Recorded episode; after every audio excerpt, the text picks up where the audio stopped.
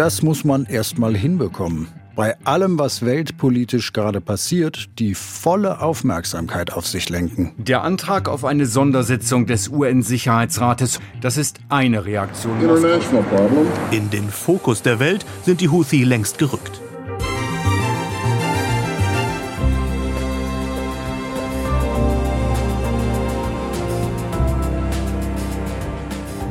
Wie der Houthi-Miliz das gelingt, Sie sind da zu Hause, wo die Welt vorbei muss. An einem Nadelöhr im Roten Meer.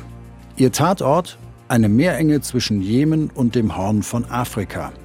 Ihre Taten? Handelsschiffe kapern. Und die Folge? Die Welt gegen sich aufbringen. Warum tut eine dem Westen wenig bekannte Miliz das? Die Antwort darauf ist eine längere Geschichte und für die nehmen wir uns heute Zeit bei 11KM. Ein Thema in aller Tiefe. Mein Name ist Benedikt Strunz. Heute ist Donnerstag, der 1. Februar. Und zu Gast ist Thilo Spanel, ARD-Korrespondent in Kairo. Mit ihm tauchen wir ab, mitten rein in den Tatort auf hoher See.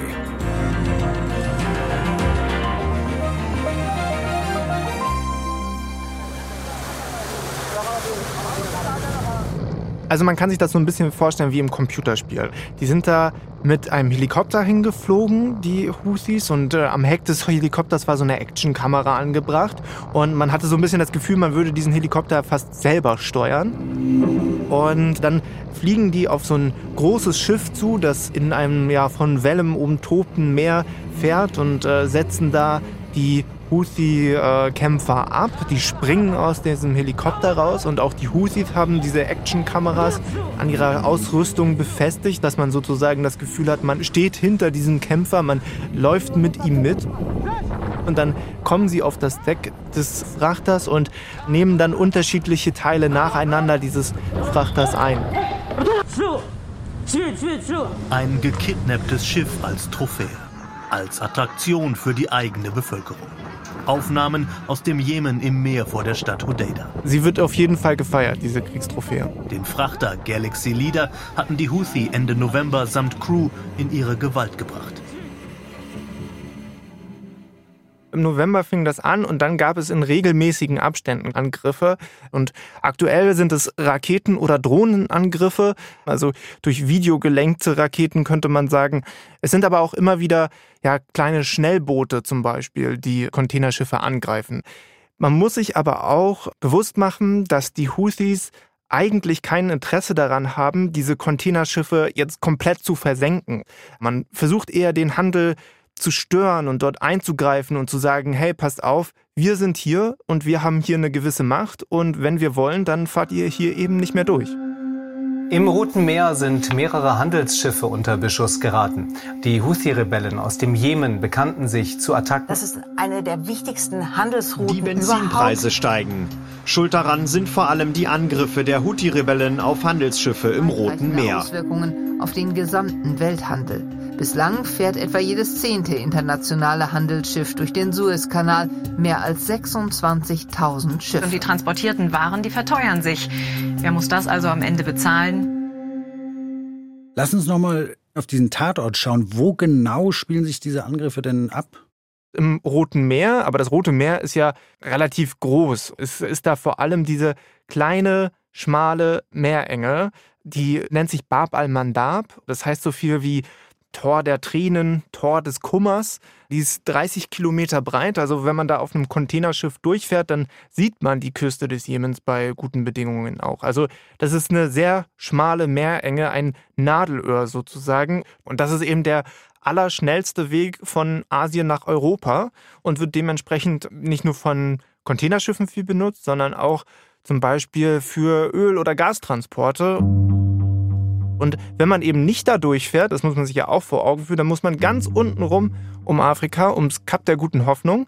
Und das sind etwa, je nachdem wie schnell das Schiff fährt, etwa zehn Tage mehr, die dann so ein großer Frachter braucht. Und da muss man sich wiederum vor Augen halten, dass so ein Schiff natürlich sehr viel verbraucht und sehr hohe Betriebskosten hat. Und das sind natürlich bei so vielen Schiffen, die dann so viel länger unterwegs sind, ja einige Millionen, die da jede Stunde sozusagen in Anführungsstrichen verbrannt werden. Und es gibt gerade einfach viele Reedereien, die sagen, das ist mir zu wild. Ich will meine Leute, meine äh, Ausrüstung da nicht mehr vorbeischicken. Nicht nur ist es den Reedereien zu wild, sondern auch den Versicherungen. Gerade diese militärischen Konflikte, die sind extrem schwer und nur sehr teuer zu versichern. Und deswegen sind die Versicherungssummen bei vielen Schiffen gestiegen und die sagen, okay, bevor wir das bezahlen, fahren wir den großen Bogen. Okay, lass einmal festhalten, da gibt es also diese Meerenge, die das Rote Meer mit dem Golf von Aden im Indischen Ozean verbindet, mit dem Jemen im Norden, auf der anderen Seite dann Djibouti und Eritrea, also das Nadelöhr, wie du es genannt hast, das die Welt braucht, um Waren schnell von A nach B zu bringen. Und dann gibt es da diese Miliz, von der wir eigentlich bis November noch ziemlich wenig gehört haben, und die sorgt da ziemlich selbstsicher und vor allem bewaffnet für einen weitgehenden Handelsstopp bringt also quasi die halbe Welt gegen sich auf. Wie bitte kommen die Houthis jetzt auf den Gedanken, das tun zu wollen, also sich mit so vielen Leuten anzulegen? Da hole ich vielleicht mal ein bisschen weiter aus. Gerne. Die waren erstmal nur so eine kleinere Vereinigung, die sich im Norden des Jemen gegründet hat, in Opposition zu vielen sunnitischen Bewegungen, die damals immer mächtiger wurden. Das war noch in den 90ern. Die Arbeitslosigkeit auf beiden Seiten ist groß. Jeden Morgen warten Tagelöhner auf einen Job. Die Houthis bestehen aus einer schiitischen Minderheit, den Saiden. Die machen etwa 40 Prozent der Bevölkerung im Jemen aus und sind nach einem Stammesführer, der die Houthis begründet hat, benannt, Hussein al-Husi, und wurden dann immer ja sowohl politischer als auch militärischer. Sie wurden, wie viele Schiiten im ganzen arabischen Raum, auch im Jemen unterdrückt und haben halt gegen diese Unterdrückung gekämpft. Als dann Ali Saleh, der Präsident, die neue Flagge hisste, war die Wiedervereinigung perfekt. Mit einer gemeinsamen Regierung aus dem kapitalistischen Norden und dem früher narzisstischen Süden. Das war für internationale Beobachter eigentlich noch total uninteressant. So richtig interessant wurde es eigentlich erst, mit dem arabischen Frühling. Männer und Frauen getrennt gehen sie auf die Straßen der Städte im ganzen Land, fordern Tag für Tag den Rücktritt des Präsidenten.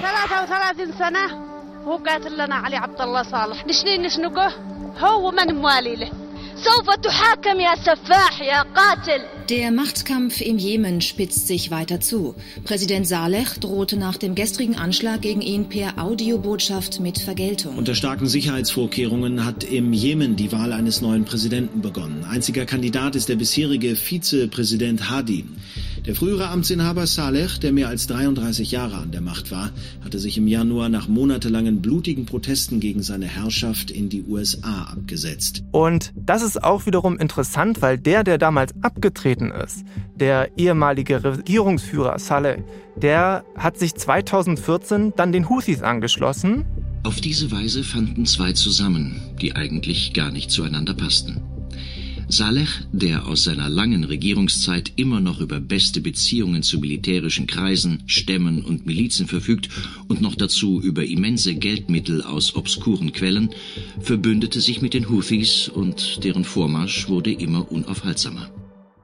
Und daraufhin sind die in Sanaa einmarschiert. Sanaa ist die Hauptstadt des Jemen. Genau und haben die Macht da übernommen. Spuren der jüngsten Kämpfe in Jemens Hauptstadt Sanaa und noch viele Unklarheiten.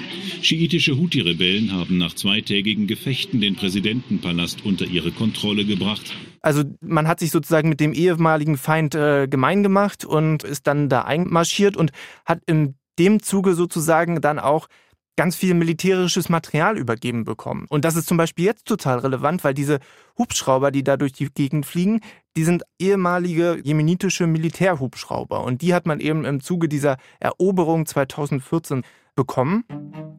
Und 2017 haben die Houthis dann ihren ehemaligen Feind, dann Freund, umgebracht und sind seitdem an der Macht in Sanaa. Zuspitzung im Bürgerkrieg im Jemen. Am Nachmittag vermelden arabische Medien den Tod des früheren Präsidenten Ali Abdallah Saleh. Er sei auf der Flucht aus der Hauptstadt von Houthi-Rebellen ermordet worden. Die Verbände des Ex-Präsidenten hatten auf Seiten der vom Iran unterstützten Houthi gekämpft. Vor wenigen Tagen hatte Saleh das Bündnis aber überraschend aufgekündigt. Sag mal, ich nehme aber mit von dem, was du sagst, Thilo. Das ist jetzt nicht eine kleine Miliz irgendwie, sondern das ist wirklich ein richtig mächtiger Akteur, der mittlerweile auch einen Großteil des Jemens unter seiner Kontrolle hat, richtig? Da, wo die Houthis regieren oder kontrollieren, wohnt eben ein großer Teil der Jemeniten und sind viele auch Ölquellen äh, angesiedelt, also vor allem einen relevanten Teil.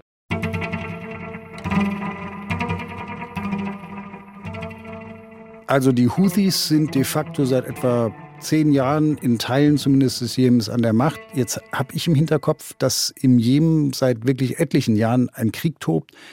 Kannst du uns noch mal sagen, wer kämpft da eigentlich gegen wen? Etwa seit acht Jahren kämpfen die Saudis in einer Militärkoalition aus mehreren Partnern hier aus der Region gegen die Houthis weil die Husis ganz maßgeblich, äh, wie viele Schiiten oder unterdrückte schiitische Gemeinschaften in der Region vom Iran unterstützt wurden und man nicht im Hinterhof sozusagen einen großen iranischen Einfluss haben wollte. Und die Saudis haben damit die schwerste humanitäre Katastrophe, so nennt es die UN, hervorgerufen, die im Jemen herrscht. Viele, viele Millionen Menschen, die da Hunger leiden.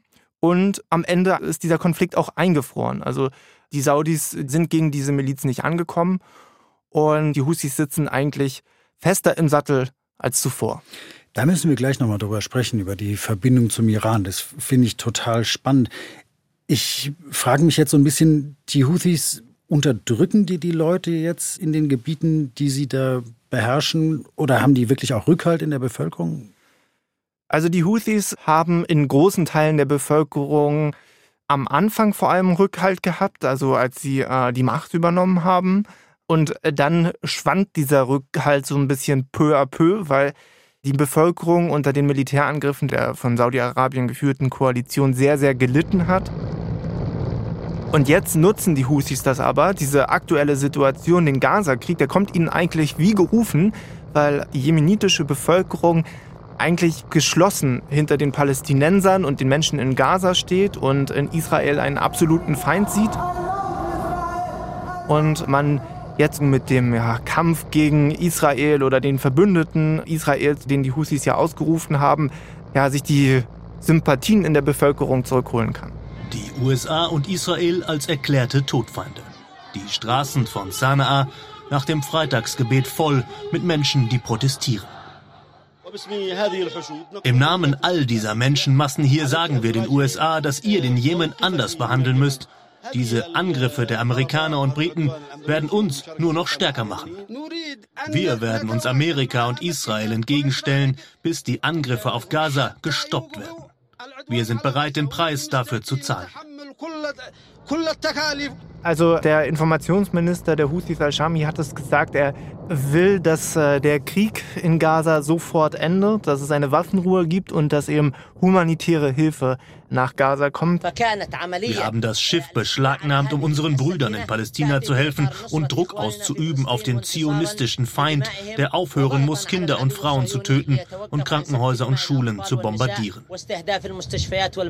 Das ist das öffentliche Interesse, das die Houthis äußern, aber dahinter steht natürlich noch viel mehr. Fürchten die Houthi einen Bedeutungsverlust und spielen deswegen mit dem Feuer? Also die Angriffe sozusagen auf die Schiffe sind so ein bisschen Werbung in den Jemen rein, zu sagen, schaut her, wir sind auch gegen Israel und sind richtig hart oder wie? Das ist auf jeden Fall ein ganz, ganz wesentlicher Punkt, der für die Houthis da relevant ist. Ein zweiter ist, dass man dem Iran so ein bisschen, ja, was zurückzahlen will. Und der Iran unterstützt die Houthis, ja? Also man sagt immer, ja, nein, wir unterstützen die Houthis nicht militärisch, aber mehrere Schiffe mit Waffenlieferungen wurden schon von den Amerikanern abgefangen, die eben aus dem Iran an die Houthis gehen sollten. Und äh, eben viele dieser Raketen, die die Houthis abschießen, die sind auch iranischer Bauart. Also die Verbindung ist äh, ziemlich deutlich.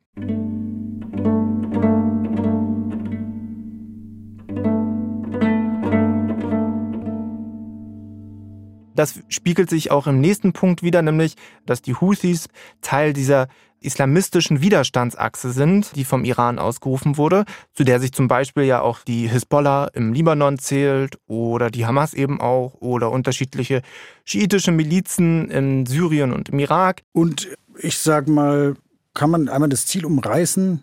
Was diese islamistische Achse des Widerstands, was die vereint, ideologisch? Also die Vernichtung Israels wahrscheinlich äh, an allererster Stelle. Das ist das politische oder militärische Ziel, das natürlich auch relativ populistisch ist. Die wollen vor allem ja die Macht demonstrieren, die diese Achse und damit auch Iran in der Region hat. Und was ist das Interesse vom Iran genau? Was rechnen die sich aus? Der Iran, ich würde ihn beschreiben wie ein Dirigenten der Eskalation. Der Iran hat auch ja in der Vergangenheit schon mehrfach in solchen Situationen eskaliert, aber immer nur bis zu einem bestimmten Punkt.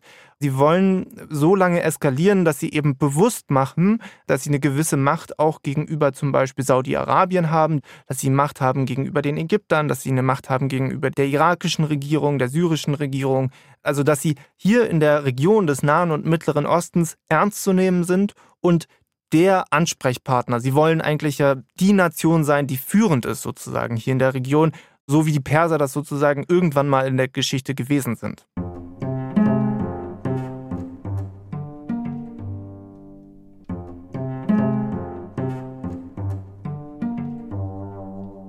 Thilo, jetzt haben wir diese Miliz. Die ist mächtig, aber jetzt auch nicht riesengroß und keine Weltarmee. Wie wird dieser Konflikt denn jetzt gelöst? Militärisch oder anders?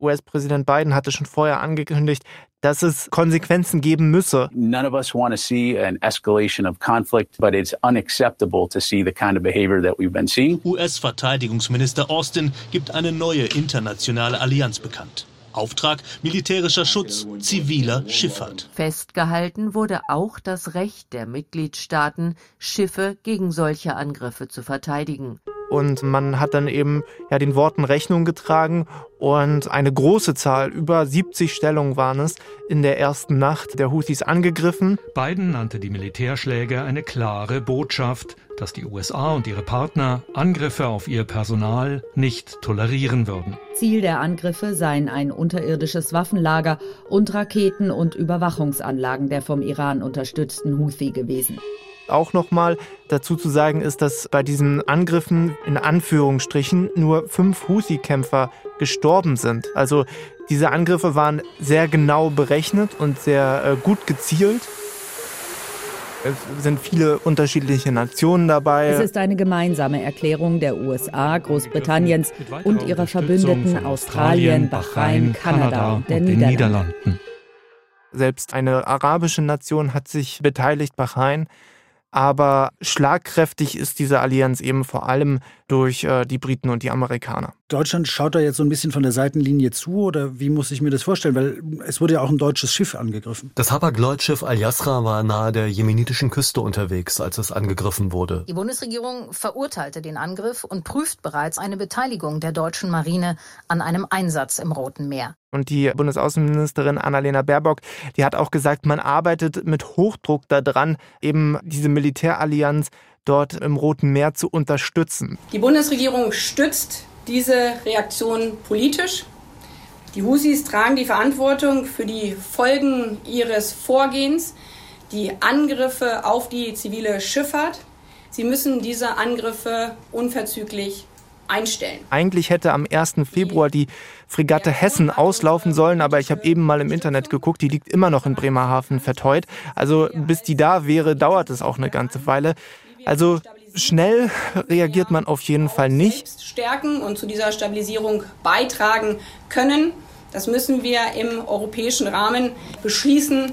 Und das ist das, wo wir mit Hochdruck gerade dran sind. Dass die deutschen Militärstellungen im Jemen angreifen, das wird, glaube ich, eher nicht passieren, weil dafür bräuchte man ein noch solideres Mandat und das wird der Bundestag mit Sicherheit nicht geben. Mohammed Abdel Salam, ein Sprecher der Houthi, warnte im katarischen Fernsehsender Al Jazeera vor weiteren Attacken auf Schiffe im Roten Meer.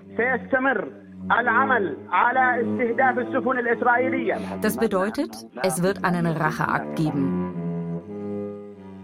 Ist es in gewisser Weise auch ein Stellvertreterkrieg äh, zwischen Westen und Iran, was wir da gerade erleben? Also die Amerikaner, die sagen ganz klar, das ist kein Krieg. Und wir ziehen hier nicht in den Krieg, sondern wir verteidigen Handelsrouten, wir verteidigen Schiffe, wir kommen denen da zu Hilfe, aber wir steigen hier nicht in einen Krieg ein. Diese Handelsroute ist ja jetzt auch nicht nur für den Westen wichtig. Wie gucken da eigentlich beispielsweise China und Russland auf diesen Konflikt? Das ist ganz interessant, auf Russland und China zu gucken, weil die Russen und auch die Chinesen stehen eigentlich auf der einen Seite hinter dem Iran und auf der anderen Seite haben die Russen sich zum Beispiel schon immer als die Freunde der Houthis positioniert haben auch sich bei einer ja, Entscheidung des UN-Sicherheitsrats, also ob man da eingreifen soll, gemeinsam sozusagen im Jemen enthalten und damit ein militärisches Eingreifen auf breiter Basis sozusagen verhindert. Gegen Kritik von Russland und China hat US-Botschafterin Linda Thomas Greenfield die Luftschläge auf Stellungen der Houthi-Rebellen im Jemen Die Sprecherin verteidigt. des russischen Außenministeriums hatte zuvor gesagt, wörtlich, wir gehen davon aus, dass das Abenteuer der Kräfte einer illegalen Koalition eine unmittelbare Gefahr für den globalen Frieden und die Sicherheit darstellt. Auf der anderen Seite ist es so, auch russische Öltanker fahren eben durch diese Meerenge und auch viel, was eben aus China kommt, äh, sei es Produkte, die nach Europa kommen sollen, auch die haben ja ein Problem, dort sozusagen durchzukommen. Eigentlich hat, äh, sag ich mal, sowohl der Westen als auch China und Russland ja kein Interesse an der Unterbrechung des Welthandels. Kann niemand Interesse daran haben, ja, kann ich mir vorstellen, insbesondere so eine große Exportnation wie China.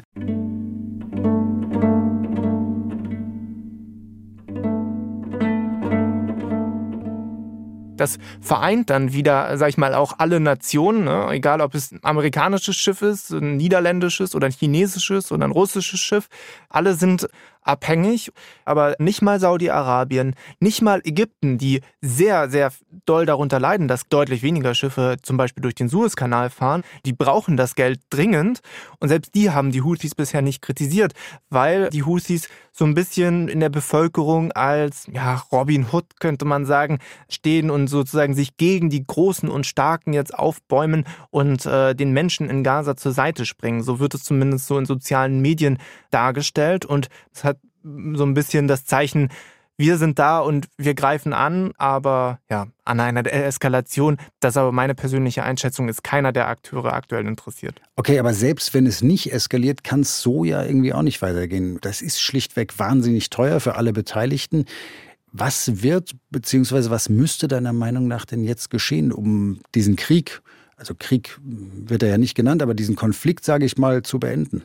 Also militärisch kann ich mir kaum vorstellen, dass er gelöst wird. Die USA und die Briten haben bei den Angriffen, die sie durchgeführt haben, etwa, das sagen sie zumindest selber, 30 Prozent äh, der militärischen Kapazitäten der Houthis vernichtet oder beschädigt. Aber trotzdem ist eine Miliz, und das unterscheidet ja ganz wesentlich eine Miliz von einer Armee, ganz anders aufgestellt. Das haben wir ja auch bei den Taliban zum Beispiel in Afghanistan gesehen, weil sie sich eben so ein bisschen in der ja, Bevölkerung untermischt, weil äh, die Grenzen zwischen Zivilisten und Milizionären verschwimmen. Wie schon am Anfang beschrieben, sind es auch einfach kleine Schlauchboote, Schnellboote, die da mit Maschinengewehren auf irgendwelche Schiffe losgehen. Und der Jemen ist groß genug und hat genug Holzboote zur Verfügung, um auch weiterhin, sage ich mal, diese Schiffe anzugreifen und für Unsicherheit zu sorgen. Das heißt, das Einzige, was bleibt, ist eine politische Lösung dieses Konflikts.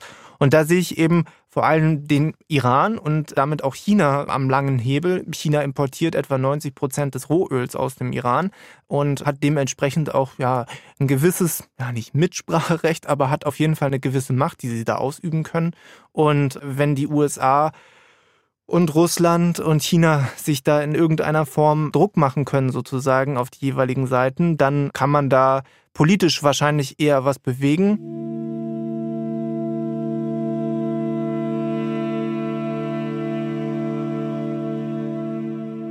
Also Verhandlungen, äh, man kann nur hoffen, dass die richtigen Akteure den richtigen Druck dann aufbauen.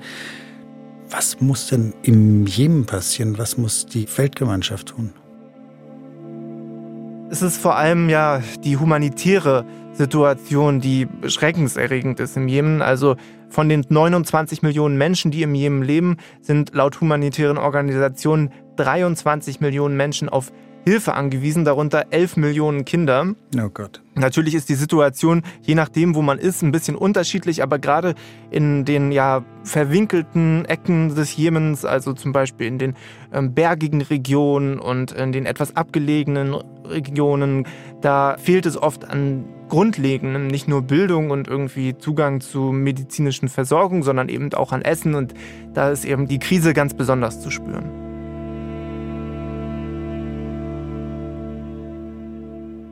Haben wir uns im Westen vielleicht auch schlichtweg ein bisschen zu wenig um diesen Krieg gekümmert in den vergangenen Jahren? Da sprechen wir auch immer wieder mit Hilfsorganisationen drüber, sei es die UN oder seien es auch private NGOs, Nichtregierungsorganisationen, die dort versuchen zu unterstützen. Die beklagen immer wieder, dass die Unterstützung zu wenig ist und dass es zu wenig Geld gibt, um den Menschen vor Ort zu helfen, dass diese Krise auch einfach so weit weg ist von Europa, vom Westen, dass sich dafür kaum jemand interessiert und dass die Menschen so ein bisschen hinten runterfallen. Und ja, da muss man auf jeden Fall hingucken weil sonst dort eine ja, Generation, eine verlorene Generation heranwächst und die natürlich dann auch, sag ich mal, leicht für Extremismus zu begeistern sind. Und wenn man das nicht will, dann muss man eben versuchen, denen irgendeine Chance zu bieten, irgendeine Perspektive zu bieten. Thilo, ich danke dir ganz herzlich für das Gespräch. Gerne. Thilo Spanel aus dem ARD-Studio Kairo hat uns von den ziemlich komplexen Hintergründen der Houthi-Miliz berichtet. Immer aktuelle Infos dazu findet ihr natürlich auch auf tagesschau.de. Autorin dieser 11KM-Folge ist Lisa Henschel. Mitgearbeitet hat Kaspar von Au. Produktion Christiane Gerhäuser-Kamp, Viktor Werisch und Hanna Brünjes. Redaktionsleitung Fumiko Lipp und Lena Gürtler. 11KM ist eine Produktion von BR24 und NDR Info. Ihr findet uns in der ARD Audiothek und überall da, wo es Podcasts gibt. Wenn ihr uns abonniert, verpasst ihr auch die Folge morgen nicht. Da geht es um die Geschichte eines Missbrauchs durch einen Tennistrainer, den alle eigentlich ganz toll fanden. Dann hört ihr wieder Viktoria. Ich bin Benedikt Strunz. Tschüss, macht's gut. Und einen kleinen Moment noch. Ich bin's nochmal mit einem Podcast-Tipp für euch. In Politikum, der Meinungspodcast, gibt es täglich eine Diskussion über ein aktuelles politisches Thema. Hört doch mal rein. Wenn ihr euch für politische Themen interessiert, aber ihr wollt was anderes als immer nur schlechte Nachrichten, dann hört doch mal bei uns in Politikum den Meinungspodcast rein. Wir gucken mit Humor aufs politische Weltgeschehen von Berlin bis Buenos Aires. Uns geht es um Meinungen, die inspirieren und wir führen auch in jeder Sendung Gespräche auf Augenhöhe zu Themen, die gerade relevant sind. Zum Beispiel die Work-Work-Balance oder was ist eigentlich die Normalität, die wir uns alle zurückwünschen oder brauchen wir jetzt einen Coach, um das Leben überhaupt auf die Reihe zu kriegen. Uns gibt es äh, Montag bis Freitag überall, wo es Podcasts gibt. Politikum, der Meinungspodcast.